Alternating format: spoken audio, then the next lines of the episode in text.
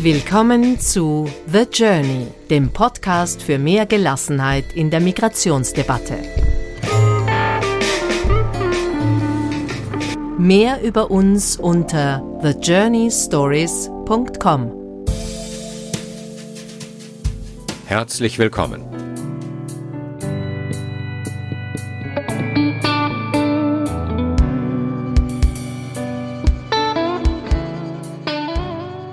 Wenn der Jasmin auswandert, so heißt das sehr beeindruckende Buch, das der Syrer Jad Turchman über seine Flucht aus seinem vom Krieg zerrissenen Land geschrieben hat.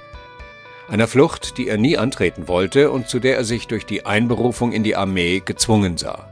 Eine aberwitzige Geschichte, die einen ganz unmittelbar erleben lässt, was es wirklich bedeutet, täglich Leib und Leben zu riskieren auf unsicheren Wegen unterwegs zu sein, ohne Aussicht auf Erfolg, ausgesetzt der gesamten Palette menschlicher Verhaltensweisen, von mitfühlender Empathie über Gefühllosigkeit bis zu reiner Bösartigkeit.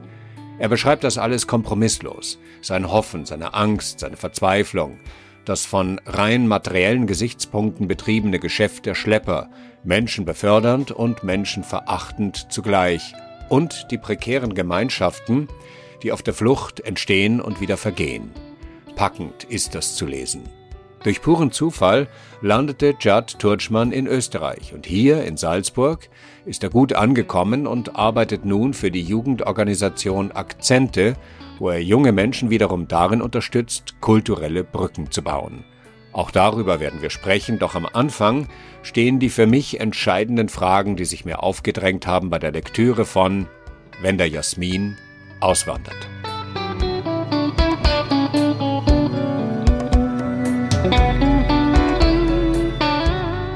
Es gibt eine Passage in dem Buch, in der in drei Worten zusammengefasst wird, welche emotionale Achterbahn Flucht tatsächlich, täglich, stündlich bedeutet. Das sind die drei Worte Angst, Hilflosigkeit und Entsetzen. Wie geht man damit um, wenn man dieser Gefühlsachterbahn permanent ausgesetzt ist? Also ein Rezept dafür habe ich leider nicht. Das ist äh, meiner Meinung nach oder erfahrungsgemäß ist angeboren, dass man in bestimmte Situationen einfach reagiert und handelt. Dass wir diese Eigenschaften in uns haben, wie, wie wir mit solchen Situationen umgehen weil ich auch als Syrer nie mir vorgestellt habe, solche Situationen ausgesetzt zu werden. Aber wie es so weit gekommen ist, habe ich gehandelt. Und nicht nur ich, alle anderen, die dasselbe Schicksal mit mir teilten oder teilen. Und man findet Wege, Emotionen in die richtige so zu leiten, dass man überlebt. Und das habe auch im Buch erwähnt, dass jeder Mensch über eine elastische Seele verfügt, die solche Situationen und Handlungen aushält. Angst, Hilflosigkeit und Entsetzen mögen Wegbegleiter gewesen sein, aber dieser Weg hat ja in die Sicherheit geführt nach Österreich.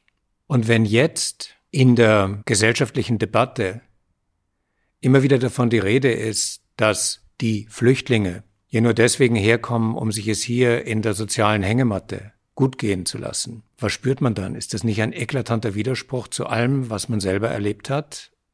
Also ich erlebe täglich das Problem, dass die Wahrnehmung der Gesellschaft sehr unterschiedlich ist und unterscheidet sich von nicht nur von einem Syrer zu einem Österreicher beziehungsweise von einem Zugezogenen zu einem Einheimischen, sondern auch zwischen den Einheimischen gibt es tausende äh, verschiedene Meinungen und Thesen, die sie vertreten. Ich rede immer von meinen Erfahrungen. Mir sind viele Menschen auf der Flucht begegnet, die mir, mit mir diese Fluchterfahrung teilten aus Syrien oder aus Afghanistan oder verschiedenen Ländern. Ich bin der Überzeugung, dass kein Mensch seine Heimat freiwillig verlässt.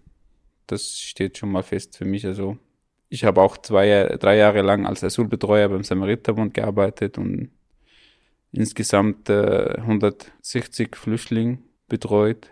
Und ich habe nie das Gefühl gehabt, dass jemand seine Heimat nur so aus Spaß und äh, Abenteuerlust verlässt.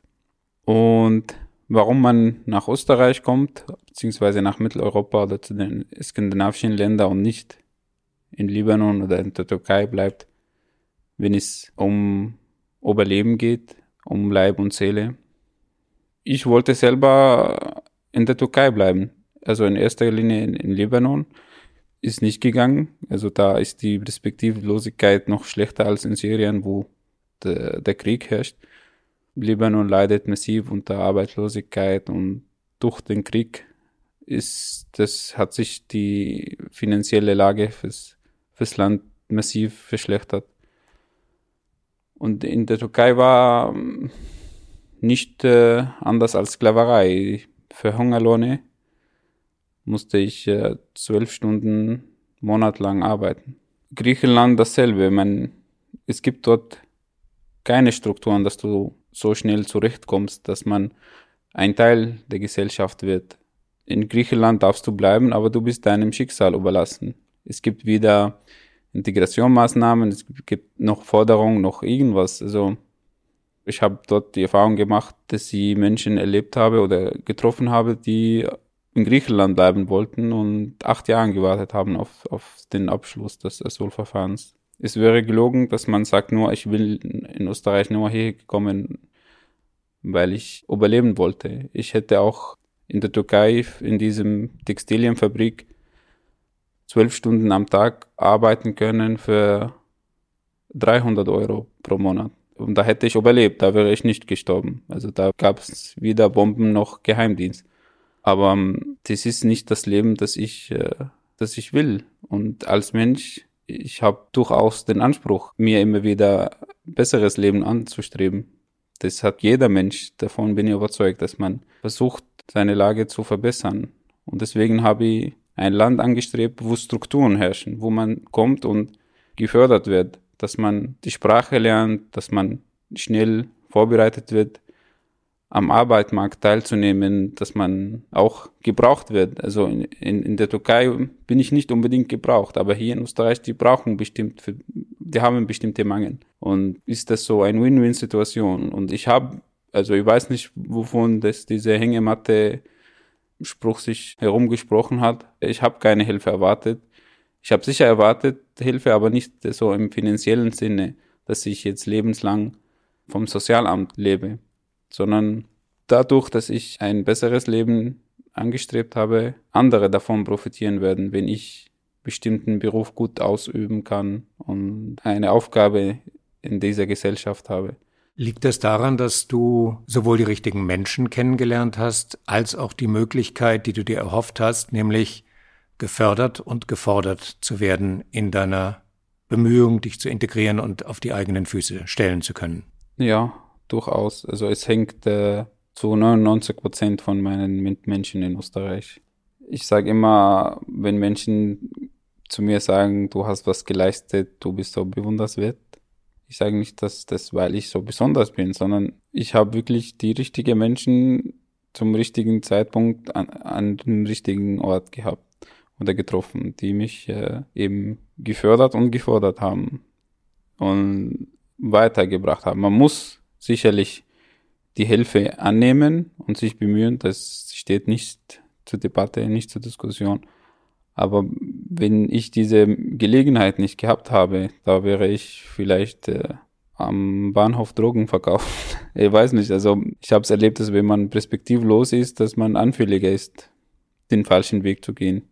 Die richtigen Menschen im richtigen Moment zu treffen, ist eine Erfahrung, die dich, soweit ich dein Buch verstehe, von Syrien über Libanon, Türkei und den Rest des Fluchtwegs immer wieder begleitet hat. Genau. Wenn ich in Interviews gefragt wird, worum es in deinem Buch geht, dann sage ich immer um Menschen. Ich habe keine bessere Beschreibung gefunden bis jetzt, weil ich habe viele Erfahrungen sammeln dürfen auf der Flucht. Und die prägendste war, wie, wie eigentlich unser Glück voneinander abhängt als Menschen. Dass wir nie alleine leben können, auch wenn wir die Mittel davor hätten, das, das Geld und die Sicherheit. Wir sind auf, aufeinander angewiesen. ich habe viel damals über Evolution und äh, soziale Kompetenzen gelesen, wieso wir so soziale Tiere sind. Aber begreifen könnte ich erst auf der Flucht. Und auf Arabisch gibt es einen schönen Spruch, der wie sagt, ein Paradies ohne Menschen ist nicht betretbar. Also eh, auch im Paradies kann ich nicht ohne Menschen leben. Und ja, es sind diese kleine Fügungen, die das Schicksal diese Momente, die einen das ganze Leben verändern. An anderer Stelle fällt ein Satz, den du zitierst, der lautet, To grow, you must suffer. Um zu wachsen, muss man leiden. Wie sehr hast du leiden müssen? Ja, da kann man es variabel auslegen, was dieser Satz bedeutet. Also ich habe mit Leiden hier nicht gemeint, dass man unbedingt etwas Dramatisches erleben soll und traumatisiert werden sein muss. Damit habe ich gemeint, ist auch, wir können das in, in sportlichem Sinne gut konkretisieren, dass wenn du dir die Mühe nicht gibst, wirst du keine Pokale gewinnen. Und das ist genau auch im Leben. Wenn ich meine Komfortzone nicht verlasse, würde ich nie wachsen können. Und das ist keine neue Erkenntnis von mir. Man muss diese Luxusgesellschaft verlassen und wohin reisen und die Welt sehen, wie es eigentlich ist. Aber auch für mich, ich habe zwar in Syrien gelebt, vor dem Krieg habe ich mich nicht als Benachteiligte oder als, wie Menschen Syrien bezeichnen, als drittes Weltland zu leben. Aber im Krieg erlebt man Ausnahmesituationen. Und äh, man sieht, dass die Wichtigkeit oder die, die Grenze der Prioritäten sich verschieben was für mich damals wichtig war, ist ziemlich relativ geworden und dass die menschliche Bedürfnisse sich in, in den Vordergrund drücken. Essen, Schlafen und so weiter, also Sicherheit, ein Dach auf dem Kopf und so weiter. Und deswegen habe ich mich nicht mehr beschäftigt mit einem schon im Auto oder eben diese First World Problems. Und dann auf der Flucht ist auch keine Selbstverständlichkeit aufzuwachen und Wasserhahn zu öffnen und Wasser zu bekommen. Oder es ist keine Selbstverständlichkeit, dass du in einem Bus bist und legal bist. Oder dass du auf der Straße gehst und dir keine Gedanken macht, dass eine Rakete jetzt eintrifft. Was mich beim Lesen deines Buches sehr beeindruckt hat, ist, dass die Komfortzone, in der du zu Hause warst, in der du deine Freunde hattest, in der du das Leben genossen hast, Syrien, eine Komfortzone war, in der du auch beschreibst die allgegenwärtigen Geheimdienste, die allgegenwärtige Korruption, die Notwendigkeit, sich in irgendeiner Form damit arrangieren zu müssen. Diese Komfortzone hast du verlassen müssen, wenn du heute zurückblickst auf dein Land. Was sind die Gefühle, die dich dabei bewegen? Oh. Ich würde nicht Trauer sagen, sondern so, es tut mir leid für die Leute da drüben, die noch leben, weil sie eben noch diese miserable Lage ertragen mussten.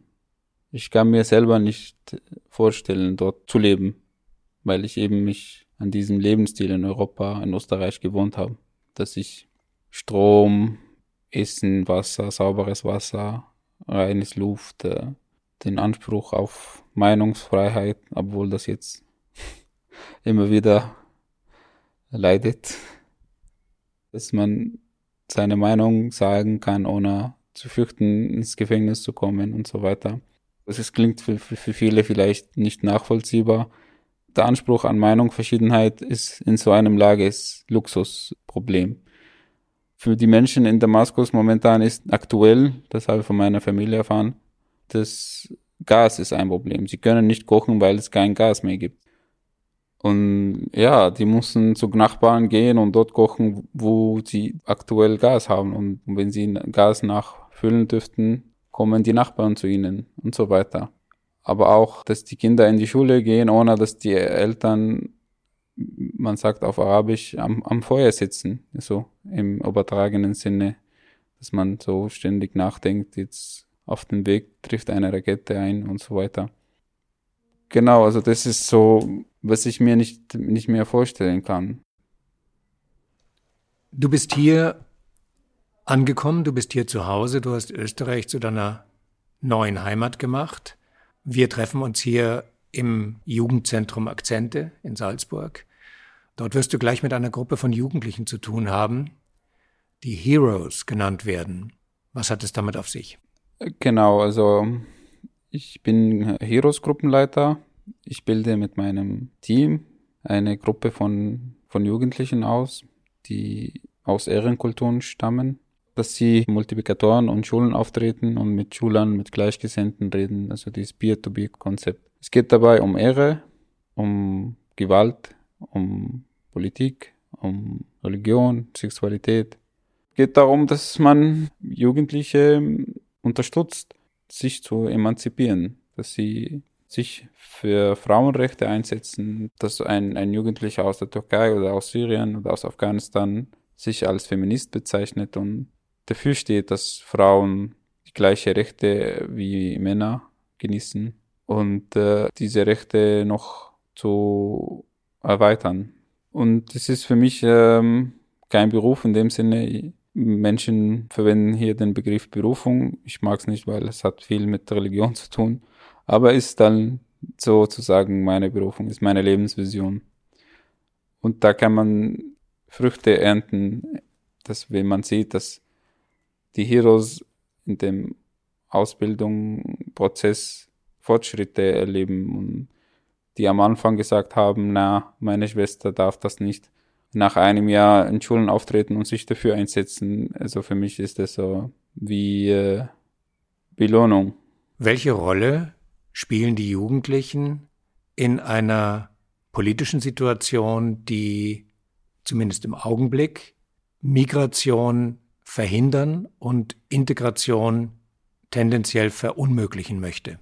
Ja, da glaube ich, also wenn ich sehe, welche Entscheidungen sie treffen, jetzt, die wollen nicht, dass die Menschen sich hier zurechtfinden und ein Teil der Gesellschaft werden. Das ist, die können kein sechsjähriges Kind damit überzeugen. Das ist äh, vorbei. Und die Jugendlichen, die jetzt in so einer Atmosphäre aufwachsen, haben, also ich beneide sie nicht, weil wenn man nicht so eine große Selbstreflexion besitzt, wird man sich von dieser toxischen politische Debatte beeinflussen lassen, weil du jetzt als Teenager in einem in einer Atmosphäre aufwächst, wo du bist in Österreich geboren, du bist aber Muslim, das hast du dir nicht ausgesucht, aber plakatiert oder gerufen wird Daham statt Islam. Wie wirst du dich als Teil dieser Gesellschaft fühlen? Ich rede jetzt nicht von Flüchtlingen, ich rede von Österreicher, die Migrationshintergrund haben. Ich finde diese Politik äh, sehr, sehr gefährlich leider werden unsere, die nächste Generation und die übernächste Generation sich wundern und Kopfschütteln über das, was diese Regierung jetzt für Entscheidungen trifft. Und sie mussten mit den Konsequenzen umgehen und das versuchen auszubaden. Es gibt eine völlig neue Form der Jugendbewegung, die Jugendlichen, denen man Hedonismus, Konsumfreudigkeit, und politische Apathie vorwirft, gehen auf einmal auf die Straße. Wenn wir uns zum Beispiel die Fridays for Future Bewegung anschauen. Hast du das Gefühl, dass die Jugendlichen, die du betreust, einen anderen Weg gehen, sich nicht beeinflussen lassen und ihre eigene Zukunft, vielleicht auch mit deiner Hilfe, in diesem Programm zum Ausdruck bringen? Ja, ganz sicher. Da bin ich sehr zuversichtlich diesen Jugendlichen, denen Gleichgültigkeit vorgeworfen wird, also im politischen Sinne, sind alles anderes als äh, uninteressiert und alles anderes als dumm. Ich erlebe es tagtäglich in Schulen, dass diese Jugendlichen sehr schlau sind und doch vieles, wo die Politiker glauben, die haben keine Ahnung, durch, durchsehen, durchschauen. Und dass die nächste und übernächste Generation ganz, ganz anders mit diesen Themen Migration und, und Integration umgehen werden. Und zwar viel offener und toleranter. Die nächste Generationen werden ganz andere Wahrnehmung als wir haben und äh, den politischen Wert woanders äh, legen als verschlossene Regierung jetzt. Kurzer Zwischeneinschub. Der gute Zufall will es, dass sich direkt im Anschluss an unser Gespräch ein paar der Heroes mit ihren Mentoren getroffen haben, was mir die Gelegenheit gab, gleich direkt bei ihnen selbst nachzufragen, was es bedeutet, Helfer bei der Überwindung kultureller Hürden zu sein. Ich erfahre dabei von Emre und Osman, dass es tatsächlich eine ziemliche Leistung ist, sich aus dem Korsett überkommener kultureller Vorstellungen zu befreien und das dann auch an andere weiterzugeben. Respekt. Was würdest du sagen, ist für dich in diesen zwölf Monaten passiert, Emre? Ich habe mich voll äh, entwickelt halt bei manchen Themen. Homosexualität, Erde und so weiter habe ich mich voll entwickelt und habe dazugelernt. Früher äh, war meine Meinung an Homosexuellen anders, jetzt ist es voll verändert. Also du warst zuerst, sagen wir mal, wenn du gewusst hast, jemand ist homosexuell, warst du voll dagegen, oder? Ja, genau. ja? Also was ist da passiert? Wir haben diskutiert und ich habe dazu gelernt, dass die auch Menschen sind. Jeder hat Gefühle, jeder hat Herz und dass die auch Männer lieben können. Wie wir Frauen lieben, können die auch Männer lieben. Also das ist auch normal, kommt mir jetzt das vor. Früher nicht, aber jetzt schon. Und ich glaube, dass deine Aufgabe als Hero ja darin besteht, das auch weiterzuerzählen, oder? Ja, genau. Wenn ich sehe, dass jemand gegen Schwulen sind, das ist okay, jeder hat seine eigene Meinung, aber ich diskutiere mit ihm, sag, die, sag meine Meinung, sag so, was schadet dir an dem, wenn er schwul ist, was ist so schlimm daran, weißt? Und diskutiere halt mit ihm und will auch, dass er genau wie ich denkt versuche es halt. Und hast du das Gefühl, dass die Ausbildung dir dabei geholfen hat, dass du Menschen wirklich überzeugen kannst, eine andere Meinung zu entwickeln? Ja, das habe ich gelernt. Ich kann wirklich voll gut, äh, seitdem ich dieses Projekt mache, voll gut argumentieren, voll gut diskutieren. Aber ja, ich kann Menschen überzeugen. Osman, wie ist es bei dir? Du bist auch Hero. Ja. Was ist für dich das Besondere an dieser Ausbildung? Also diese Ausbildung bringt uns nachdenken, zum Beispiel beim Frauenrechte, beim, wie Emre erwähnt hat, gegen Homosexuelle.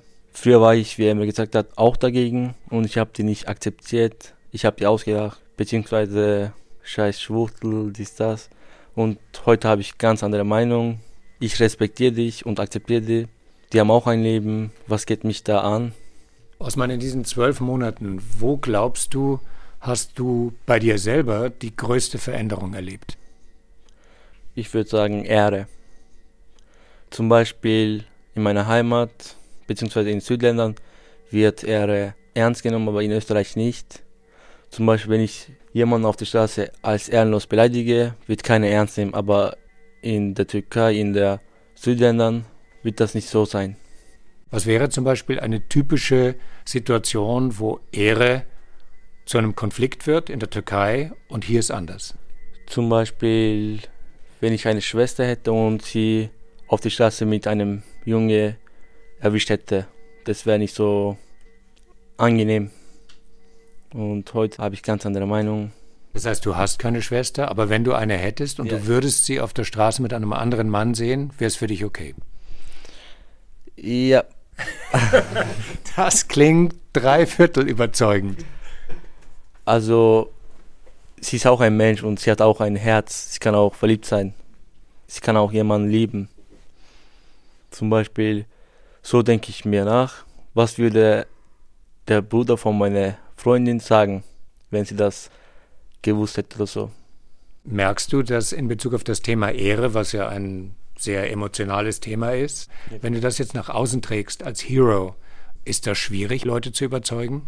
es ist voll schwer, zum Beispiel, jeder nimmt das voll anders wahr oder ernst. Zum Beispiel, Österreicher nehmen das nicht so ernst oder wahr, aber zum Beispiel, wenn ich mit Albanern oder Türken rede, über Ehre rede, wird das voll anders sein. Und gleiche Frage wie an Emre auch. Hast du es geschafft oder kannst du schaffen, Leute davon zu überzeugen, eine andere Meinung dazu zu entwickeln? Also nicht bei jedem, aber es geht schon.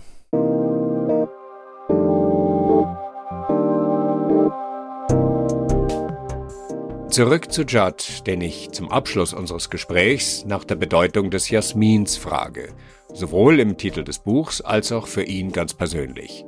Denn Damaskus und der allgegenwärtige Jasmin dort, das ist der Stoff für eine ganz besondere Beziehung. Wenn du an den Jasmin in Damaskus denkst, was davon ist für dich noch spürbar? Jasmin ist die einzige Erinnerung, die sich verlässlich festhält oder hält. Damaskus hat den Spitzname Stadt des Jasmines, aber für mich bedeutet das viel, vieles mehr. Es, es verkörpert äh, meine Kindheit, meine Erinnerung an mein Teenageralter und an die Zeiten, wie ich fürs erste Mal verliebt war. Also es hat eine Menge an, an, an Erinnerungen in meinem Kopf. Und mit dem Titel wollte ich sagen, es ist nicht nur für mich, sondern auch für anderen, die sich, die ihre Geschichte in dieser Geschichte widerspiegelt werden. Weil Flucht ist im Endeffekt äh, dieselbe für die Menschen, die Syrien verlassen mussten oder Damaskus. Und ist die Besonderheit liegt nicht nur bei mir, also ist nicht nur meine Fluchtgeschichte ist spannend, sondern jede Fluchtgeschichte ist spannend.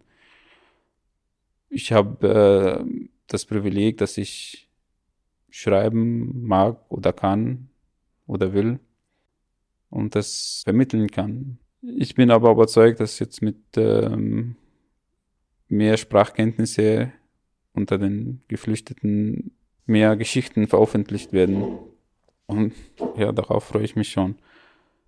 Und deswegen wollte ich, dass das Titel nicht nur für mich spricht, auch für viele andere. Gibt es etwas, was für dich der Jasmin von Österreich geworden ist? Ich habe schon Jasmin eingepflanzt, also das, es geht der, der österreichische Jasmin schon mittlerweile. Im Winter muss leider in der Wohnung bleiben, weil draußen viel zu kalt ist, aber jetzt langsam werde ich wieder meine Jasmin draußen stellen.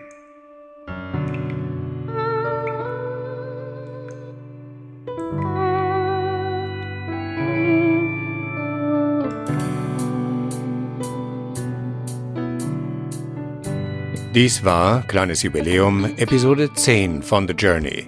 Uns gibt es, weil ihr uns eure Aufmerksamkeit schenkt.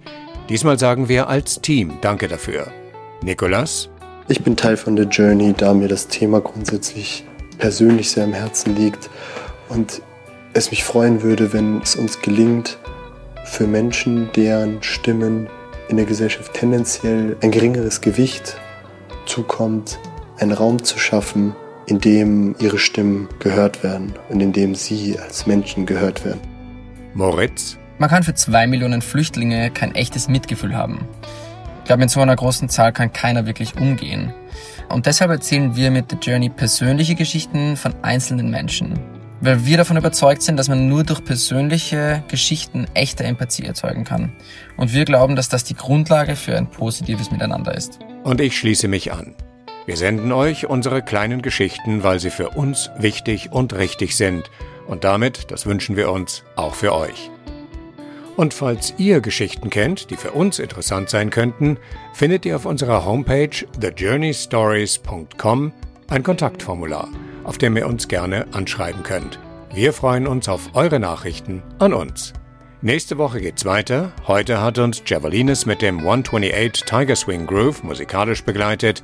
Dazu Siobhan D und Breath Deep, Breath Clear, Airtone mit Sea Change und Siobhan by Admiral Bob. Thanks for listening. The Journey, der Podcast für mehr Gelassenheit in der Migrationsdebatte.